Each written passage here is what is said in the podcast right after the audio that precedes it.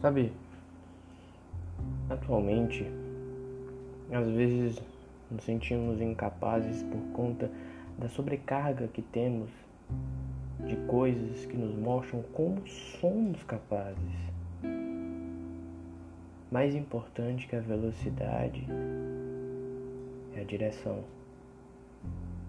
Todas essas pessoas imediatistas querem que nós atingimos nosso sucesso forma rápida, sem antes nos guiar até uma direção correta, atendendo à subjetividade de cada um, respeitando os nossos limites.